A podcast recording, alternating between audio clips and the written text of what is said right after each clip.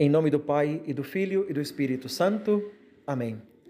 Queridos irmãos, queridas irmãs, nós começamos ontem com a missa de quarta-feira de cinzas, o tempo de Quaresma. E é o período que nos remete aos 40 dias em que nosso Senhor Jesus Cristo se retirou para jejuar né, no deserto.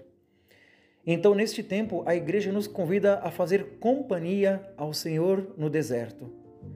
Devemos então unir-nos a Cristo no sacrifício, temos que esforçar-nos por compartilhar suas angústias, sua fome, a sua sede.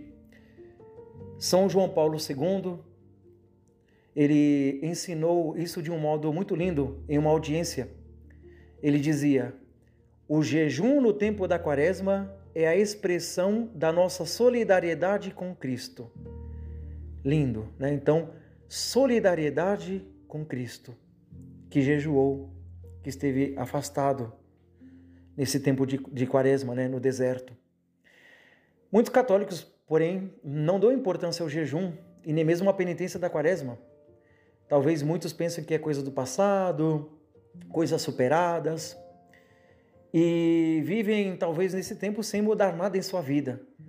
Mas, pelo contrário, a igreja nos pede, né, nesse período, para mudar de vida, e a tradição da igreja nos ensina que durante a quaresma é importante assumir atitudes de sacrifício, de renúncias, né? É importante agora renunciar a algo que nos dê prazer, algo que gostamos. Quando nos privamos desse tipo de coisa, de algo que gostamos, então podemos ver que com a graça de Deus somos capazes de controlar nosso apetite né, desordenado. Somos capazes de dizer não a nós mesmos. Então, o jejum na quaresma, ele tem também um sentido de vencer a nós mesmos. Falar por corpo que quem manda é a alma. Não fomos feitos por prazer, fomos feitos para a santidade. E como a santidade exige renúncias, justamente o jejum nos vai preparando para isso.